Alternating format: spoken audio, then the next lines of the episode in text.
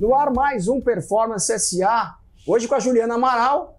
Ela que não é pouca coisa, não, que ela só tem sete Ironmans. Aí a gente estava conversando antes de começar o programa. Eu falei, mas são sete o meio ou é o full? Ela falou, não, são sete full mesmo. Falei, então, então a conversa é outra. Então a gente está começando mais um Performance SA com a Juliana Amaral. Ela que é triatleta, das boas, e também empresária do mundo financeiro. Ela vai contar pra gente o que ela faz. É... E a gente não pode esquecer do apoio que a gente está recebendo do Coworking U, que é esse escritório que a gente está gravando. É, eles têm dois prédios muito legais, um na Faria Lima, outro no 9 de julho. São escritórios de primeira linha. Então, obrigado, Yu. Tamo junto. Juliana, tá pronta? Tô Bora? pronto. Boa tarde. Está com a, com, a, com a roupa de triatlon já não? Tô. Então vambora. Sete Ironmans? Sete. Caramba! Comecei em 2010. A gente tá no mundo tri que não precisa explicar muito de Ironman, Tá. mas só pra quem às vezes que não é do mundo tri, Ironman é uma prova que você nada 3.900, pedala 180 e depois corre uma maratona, só 42 km no final pra fechar. você fez sete desse negócio. Como é que faz pra fazer? Por que, que, que não é sete Ironman? Por que sete Ironmans? Olha, eu acho que uma coisa foi puxando a outra. É, no esporte, a gente acaba é, buscando muito a perfeição, né? Então, você sempre termina uma prova é, achando que você poderia ter feito alguma coisa melhor. Pô, eu tenho isso aqui pra melhorar, eu tenho aquilo ali pra melhorar. E, e o Ironman, como é uma prova que dura o dia inteiro, você sempre tem muitas coisas pra melhorar, né? Então, é, e aí uma coisa foi puxando a outra. Eu tive um gap grande, né? Eu fiz meu primeiro Iron foi em 2010. Como é que começa? Como é que, come... Como é que começa? Porque, porque fazer o Iron é o ápice Sim. né? É a prova mais ah, famosa, não é mais É. enigmático. Agora tem esses ultra Ironmans e tal, mas o Ironman é a prova mais tradicional de longa distância do, do mundo. Você não chegou já fazendo Ironman, né? Como é que, como, É Não. que, como é que é esse processo? Então, eu acho que eu, eu comecei é, no triatlon, né? Comprei minha bike em 2007 e comecei a fazer sprint olímpico como é, todo mundo quando começa o triatlon, né? Começa a fazer as, as provas mais curtas. Mas antes disso, você corria, você nadava, o que, que você eu o que que você corria, fazia? eu corria. É, eu vim, eu vim da corrida, eu nado desde pequena, então isso ajuda. Né? Eu não sou uma grande nadadora, mas a gente vê assim que tem muitos atletas que têm dificuldade com a natação, que às vezes acabam largando o esporte. É, mas Sou você eu. nadava bem, mas é que tem gente que Não, até tem nadava mal. fobia, né, de, de nadar, de entrar no mar, então assim, que trava mesmo na hora de entrar, né, que tem medo. Então, assim, pra mim isso já foi um- uma questão que, que não, não- nunca me, me atrapalhou. Tá. É, e aí eu acho que foi mais a, a, a, a bike mesmo, que até hoje é meu, meu calcanhar de Aquiles, porque é, eu fui aprender a pedalar, tudo bem, sabia pedalar, né? Claro. Tive uma calóizinha quando era jovem, mas é, eu fui aprender a pedalar depois de velha, né? Que é, Então, né, de novo, é o que você falou, pedalar, não é? É pedalar numa speed, fazendo um- uma prova de 180k de pedal é outra coisa. E depois tem que correr 42.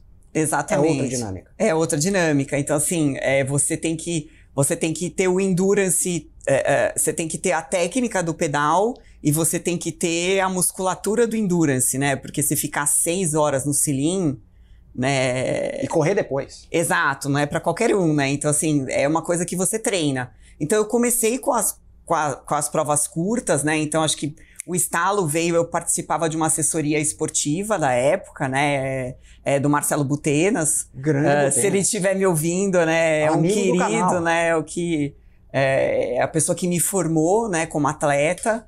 E aí eu sempre via a galera pedalando e largava a bike, saía correndo. Falei, pô, isso aí é legal, né? É, eu quero fazer isso também. E aí eu comprei minha bicicleta e comecei a ver que não era tão fácil fazer isso, né? Que não era tão fácil pedalar e sair correndo. Ah, enfim, mas aí eu comecei com as provas curtas e logo já saquei que, é, que eu não tinha explosão. Eu tinha resistência. Tá. Então, assim, é, eu chegava numa prova de sprint, uma prova de olímpico, eu sofria pra caramba, como ainda continuo sofrendo. Ah, e eu não fazia bem, não era uma prova que, que tipo, que rolava pra mim. Então, eu comecei a me inscrever pra provas mais longas. Você não gosta da sensação de coração na boca. Exato, Tá. exatamente. Acho que o sofrimento, ele é muito. Você tem que fazer tudo acelerado, né?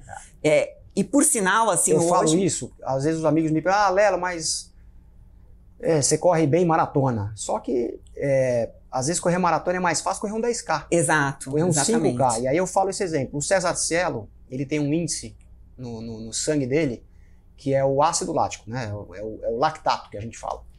Que quando depois que a gente começa a fazer muito esforço, e isso pode ser numa prova curta ou numa prova longa, a gente começa a sentir uma dor. Essa é a produção do ácido lático que faz, que é uma defesa do corpo para que você pare com aquela sensação, com aquele excesso de esforço. O César Cielo, quando foi campeão olímpico e quando bateu o recorde mundial na piscina do Pinheiros, nos 50, ele deu pico de 33. E eu dou pico de 20. Então isso quer dizer o seguinte, que ele numa prova de 50 metros, que dura segundos, É. ele sente muito mais dor a 33 do que eu a 20 numa maratona. Que eu não bato 20, pico é o 20. Então É. eu devo, devo, sei lá, devia a 13 numa maratona. Então é isso, né? A prova curta dói muito mais que uma prova longa. Exatamente. Só que a prova longa é mais difícil porque você tem o endurance, né? Você Exato. tem muitas horas fazendo. A Exato. logística de alimentação, enfim. Tudo. Exatamente. Desculpa te interromper. Não, é, acho que é, é super válido. Eu também não tinha essa informação que você colocou. Acho muito interessante isso.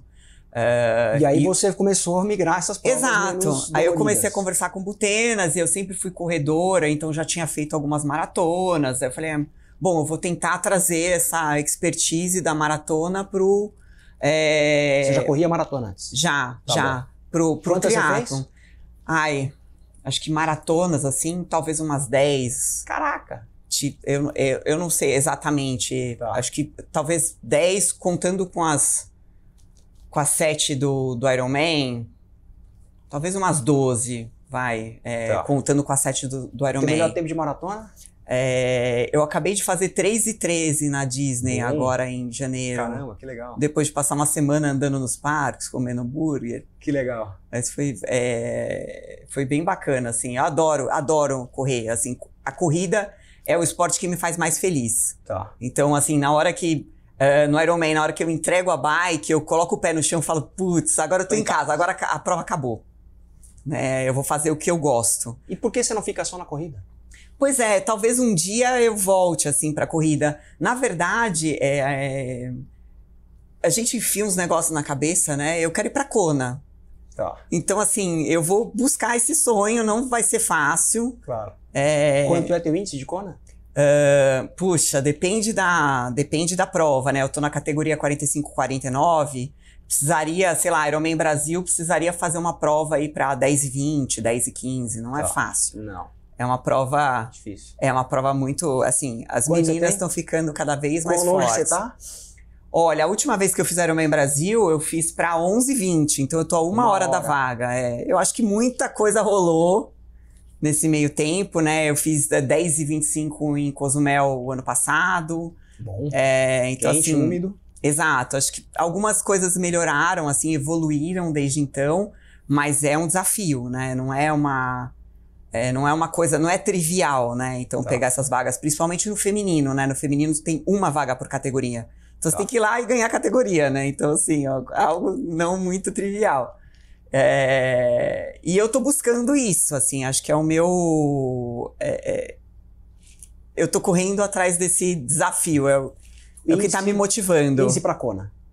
Exato. Você acha que eu, porque eu já, eu quando fiz minha maratona em 2009, que depois teve a história do, do, do livro Operação Portuga e tal, eu falei, eu vou parar. E depois de 2009 eu continuo correndo, então eu não consigo parar. Você acha que, a Não. pergunta é, você acha que depois, índice pra Kona, que se eu for pra Kona, você vai parar? Ah, eu acho que parar com o triatlon não, porque é uma coisa que eu amo e eu a- de- acabei é, é, me apaixonando pelo ciclismo também. Então, que é uma coisa que eu tenho é, me dedicado muito para tentar melhorar. Então, eu acabei me apaixonando por- pelo, pelo ciclismo. Então, isso abre um, um leque de, de provas que, que, que, que dá vontade de fazer. Então, acho que uma coisa vai puxando a outra, né? Engraçado porque quando eu, ah, em 2012, eu fiz o Ironman, e aí depois do Ironman eu fiz com o meu marido, né, com o Kazu, ah, e depois do Ironman a gente resolveu parar assim meio que pra ter filho, né? Eu parei pra ter filho, ele parou porque já tava meio é, cansado, né, do... Porque eu acho que o, o, o, o triatlon, ele gera pra gente é, toda uma obrigação de treino, de agenda, enfim.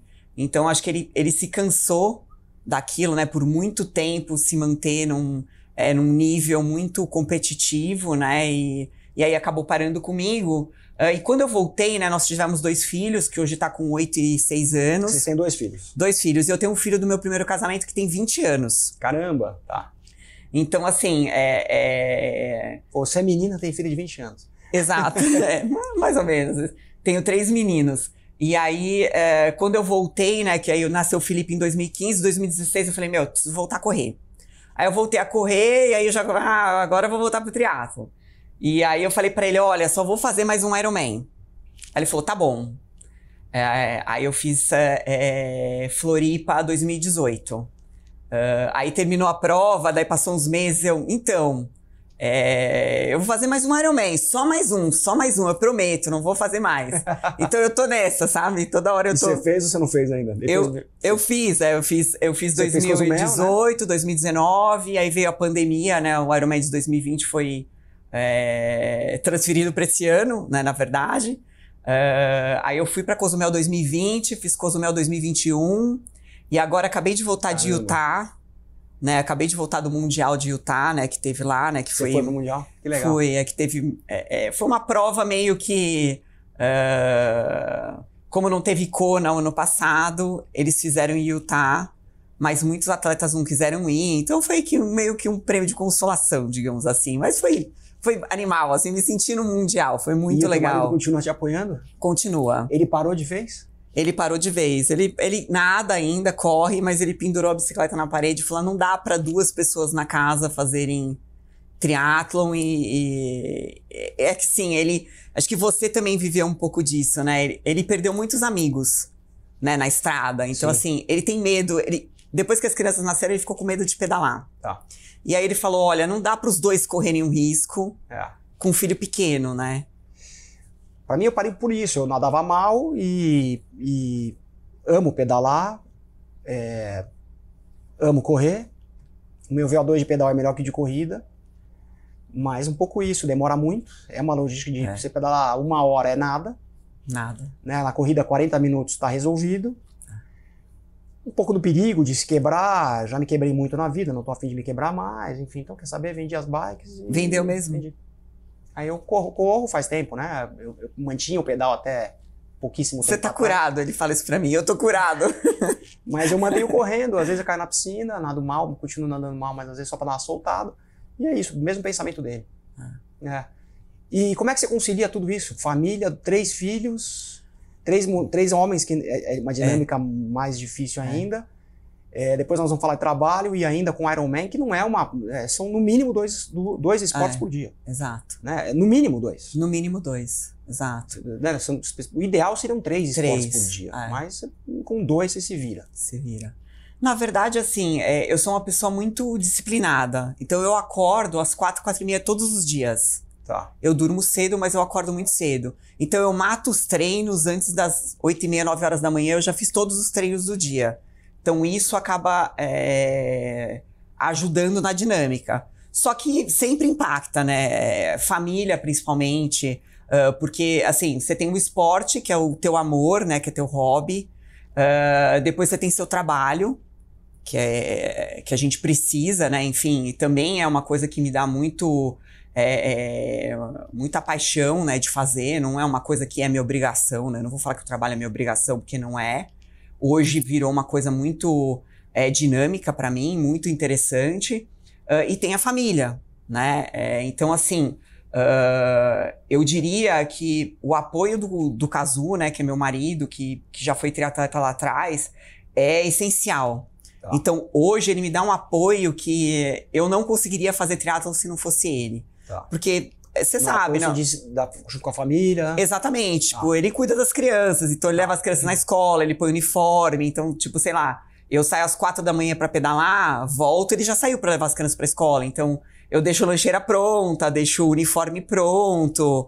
Enfim, eu deixo algumas coisas prontas, mas ele é que, que faz a dinâmica. Pô, acorda, escova o dente, troca. Então, acho que ele, assim, o suporte que ele me dá é, é essencial. Assim, sem ele, eu não sei se seria possível. E meio que de sábado, se a gente sai de casa, não tem hora para voltar. O pedal de sábado é um pedal de 5, 6 horas, mais o carro para ir para voltar, mais Exato. uma hora mais tirar a bike por a bike. É, é tem dia assim que eu chego em casa 3 horas da tarde. Então, assim, tem, mu é, é, tem muitos casais que eu vejo que acabam uh, se desentendendo por conta disso, que o parceiro não entende, né, o outro. Ele, por ele já ter feito, acho que ele ele entende ali o que eu tô vivendo e ele respeita muito. Eu respeito muito isso também nele, assim, sabe? Eu acho que isso me é, me dá um suporte que eu preciso para viver esse meu outro lado, que eu, eu não tenho como né, abrir mão disso. E o que né? te motiva? Porque é o que você, abre mão de, de de repente levar os é. filhos na escola, de né, de repente estar mais em casa com o marido. O que, que te motiva? O que, que você põe na balança e fala? Eu vou. Poxa, assim, eu acho que a, é, a sensação que o esporte te dá é incrível, né? Então você acorda é, às quatro horas da manhã, começa a pedalar, chega na USP, um monte de gente, você fica feliz, né? De ver aquelas Amigo. pessoas fazendo a mesma coisa. Você faz amigos, que não são os amigos do trabalho, né? Então são pessoas assim que eu brinco que os amigos que você faz no esporte são os verdadeiros amigos, porque é o cara que tá com você no perrengue. É. Então, assim, é o cara que tá quebrado com você na estrada, é o cara que vai te ajudar a trocar pneu, é o cara que, que vai, pô, cuidar de você ali na estrada. Então, assim, é, é, é muito, assim, a gente acaba fazendo um ciclo de amizades muito legal. Então, assim, eu não consigo hoje é, viver assim, se tem um sábado que chove, ai que tristeza, a gente fica tudo deprimido. Pô, eu não vou ver meus amigos, né? Então, assim, é, isso me motiva muito. Eu acho que isso. O pedal de sábado é onde? Romeiros? Romeiros, normalmente Romeiros, que Romeiros é, é a Disneylândia, virou, né? né? É. é. virou a Disneylândia, porque tem. Uh, você para pra comer e conversar, é. e tem lá o A e outros lugares que as pessoas acabaram abrindo pra, pra poder é, é, acolher o ciclista. Então, acho que aquilo é fenomenal, né? E que a gente perdeu a USP, né? Porque antes era a USP. Então, assim. Ciclovia não? Olha, a ciclovia da, da Marginal Pinheiros, eu, eu tenho muito medo de pedalar lá, pra falar a verdade. Tá. Porque, assim, se você vai. Lá tem públicos muito diferentes. É. Então, tem desde o cara que quer treinar até o cara que quer passear com a família.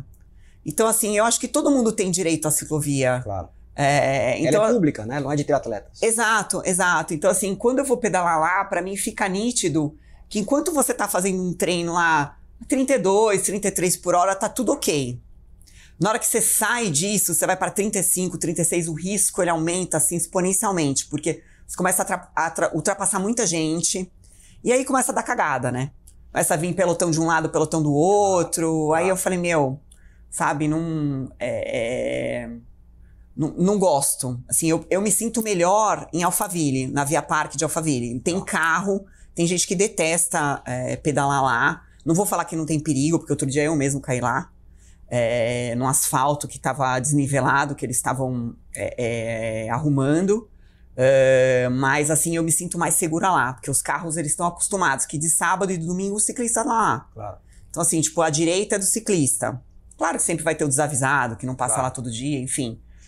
E Juliana, e, e business, e, e, e, vida profissional? Falamos de três filhos, é. falamos de sete Ironmans, é, não sei quantas maratonas, e, e negócio, e trabalho. Olha, é... Aonde jeito, cabe o trabalho aí? Cabe, precisa, é, tem que caber, né? E a maior parte do dia a gente acaba passa no trabalho, né? No fim, uhum. né? Das contas. É, poxa, hoje é, eu sou uma das sócias de um escritório é, é, cadastro cadastrado não, desculpa, o escritório da XP Investimentos, né? Então é a Quatro Investimentos. Eu sou uma das sócias ali, nós somos em 10 sócios. Hoje, né, eu sou uma das três sócias majoritárias do escritório. Eu comecei um negócio há quatro anos atrás, então é como se fosse um, um bebezinho, né? Vocês uma são um agente autônomo da XP. Exatamente. Tá bom. É, eu sou assessora de investimentos, né? Então eu comecei como assessora e aí, há mais ou menos um ano e meio, dois anos, eu abri mão da minha carteira de clientes para vir para a mesa de renda variável. Então, hoje na mesa nós somos em cinco e eu sou uma das pessoas que, que acaba trabalhando ali na mesa, né? Principalmente com, com produtos estruturados, que a gente chama, né? Uh, e, e hoje. Que é produto estruturado? Uh, produtos estruturados é, é, são. É como se fosse um produto empacotado em que eu vou comprar uma ação para você e eu vou trazer junto uma estrutura de opções que vai te proteger, digamos assim. Ou proteger 100%, ou eu te trago uma proteção parcial e te garanto um cupom. Então, assim, são, são produtos de mesa, digamos assim, né? Eles vêm uh, empacotados, né? E aí tem diversos tipos de, de estruturas desse tipo. Uh, e eu acabo uh, trabalhando bastante com isso, né? Montando esse tipo de estrutura. Interromper um minuto, porque desde abril, é, o mercado está super difícil, né? Então assim, a gente vê as, as criptomoedas tá é, fazendo, né, desaparecendo basicamente, as empresas de tech, não só no Brasil como no mercado americano, também perdendo valor de mercado absurdamente. Como é que você está vendo por esse? Existem teses que a, o mercado vai ficar ainda difícil, não só Brasil por causa de, de, eleição, essas coisas, mas o mercado global vai ficar ainda com a subida de juros dos Estados Unidos e, e outros países na Inglaterra, enfim, né, durante a pandemia assim inundou de, de, de, dinheiro, muito crédito disponível e agora um ajuste fiscal importante no mundo e que a instabilidade vai continuar até 2023. Como é que você está vendo isso? É, eu acho que o mercado ele está muito volátil, né? Então assim, uh, por outro lado, é em cenários de volatilidade que você tem oportunidades. Então, assim, é, é, quando todo mundo começa a falar de bolsa, quando você entra no táxi, o taxista começa a falar, ah, compra Petro, compra Vale, é porque vai cair. É porque tá todo mundo falando de bolsa e o mercado começou a ficar caro. Então, assim, o que, o que a gente vê, é, principalmente no Brasil, né? Então, a gente tem um cenário eleitoral, a gente tá com um cenário externo muito complicado, né? Por conta da inflação. A inflação não é uma questão é, só do Brasil, acho que é uma questão do mundo inteiro, você colocou bem. Então, é, os governos tiveram que imprimir dinheiro para fazer frente à pandemia, para tentar manter as, a, as pessoas em casa e as empresas, é, pelo menos parcialmente funcionando, né? A atividade econômica parcialmente funcionando. E agora vai vir a conta disso.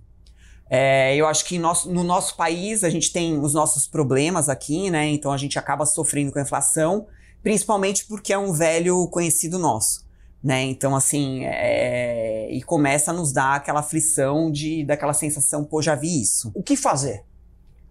Quem tem Olha, aquela graninha que guardou, que puta, ralei dois anos, dez anos da minha vida para guardar uma grana que é muito depende, é, depende muito do perfil do investidor, né? Eu acho que assim, o brasileiro sempre foi muito rentista. O brasileiro ele sempre deixou o recurso na renda fixa e na poupança e ainda tem uma enxurrada de recurso na poupança. Então, assim, é, é, eu acho que o cara que é conservador e o cara moderado, ele voltou a ser rentista. Acho que tem boas oportunidades na renda fixa, de novo. Então, a gente está falando, se alonga um pouquinho o prazo da tua carteira, você busca ali 14% ao ano, enfim. É, pelo menos você vai estar tá protegendo o seu recurso contra a inflação. Então, acho que isso é, um, é uma questão, né? Que eu sempre falo, então, meu discurso é um discurso mais de renda variável, então eu sempre trago isso para o investidor, né? É, esse, é, essa taxa que você está levando na renda fixa, no fundo, ela é uma ilusão. Porque você só está pro, protegendo o teu recurso, você não está rentabilizando o teu capital. É, agora, para rentabilizar teu capital acima da inflação, não é uma coisa que está trivial. Né? Então, o cara ele tem, que, ele tem que, primeiro, ter uma visão de longo prazo. Então, quando ele for para renda variável, ele precisa comprar valor e nunca preço, que é muito difícil no nosso país isso né? É, então a gente ainda tem muita especulação, enfim. Uh, então, se você for comprar a bolsa, é, compre as principais ações da bolsa e compre, compre empresas que têm valor, né? Então, não compre preço, porque uhum. o cara que comprar preço vai é, é, tomar uma pernada.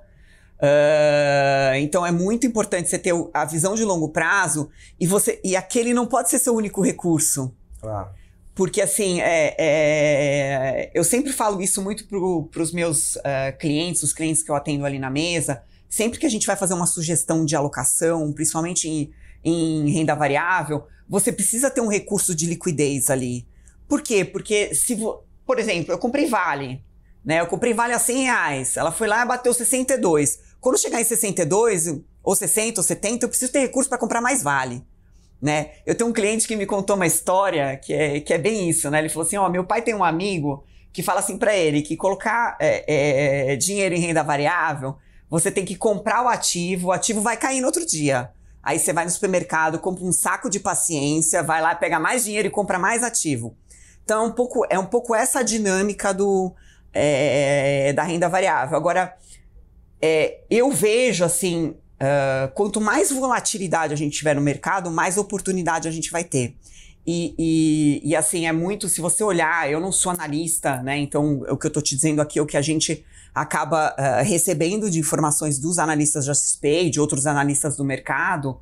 uh, que a nossa bolsa ela está barata. Se você comparar é, com, a, com outras bolsas, né? Eu acho que os Estados Unidos deu uma boa corrigida agora esses últimos meses, né? A gente não consegue dizer que ela tá barata, mas ela talvez ela tá um pouco mais é, é acessível. Exato. É, é, é, acho que os preços eles, eles deram uma, uma arrefecida, né? Uh, mas se você olhar, por exemplo, mercados uh, emergentes, né, que a gente tinha Brasil, Índia e Rússia, uh, pô, para onde o cara vai? Rússia, carta fora do baralho. A Índia é um mercado que já não tá tão barato. Então o investidor tá vindo para cá. Por outro lado, tem esse cenário que você falou, de alta de juros lá fora. Pô, na hora que o, que o Fed aumenta os juros lá fora, aí o cara começa a pensar: será que eu vou pro Brasil? Correr risco no Brasil, vou para os Estados Unidos, que é mais seguro. Exatamente. Então, assim, não está, assim, o mercado ele não tá fácil. Uh, mas, por outro lado, né, eu estava te falando dos produtos estruturados, hoje na mesa você consegue comprar vale com capital protegido. Juliana, eu vou mudar o tema porque a gente está chegando no final do programa. Tá bom. Vou ficar o dia inteiro aqui. Não, a gente faz um programa só de investimento porque o assunto está muito quente. Legal. O mercado está super difícil, então tem muito, muita, tem muita oportunidade. Mas a gente está chegando no final do programa. Então eu vou te fazer a última pergunta. O que é performance para você? Olha, eu acho que assim, performance é você tentar fazer melhor todos os dias. Tentar fazer a mesma coisa melhor todos os dias. Né? Então, assim, é, é, no trabalho, é fazer mais e melhor todos os dias. E no esporte também. Né? Então, é fazer é, é me os mesmos esportes melhor e mais, assim, todos os dias tentar e tentar encontrar um equilíbrio, né, disso tudo, né? Porque não deixar que a busca da performance é, traga um desequilíbrio é, geral assim para tua vida, né? Legal. Juliana Amaral, obrigado. É, Obrigada prazer a você. te conhecer e parabéns pela, pela disciplina, pelo foco. Obrigada. Obrigada pela oportunidade. Obrigado, gente. Espero que vocês tenham gostado. É, mais um Performance SA. É, e sempre a gente agradecendo ao Coworking U, que cedeu esse espaço para a gente. Eles têm dois prédios, é, um na Faria Lima e outro na 9 de Julho. Um beijo para vocês, tchau.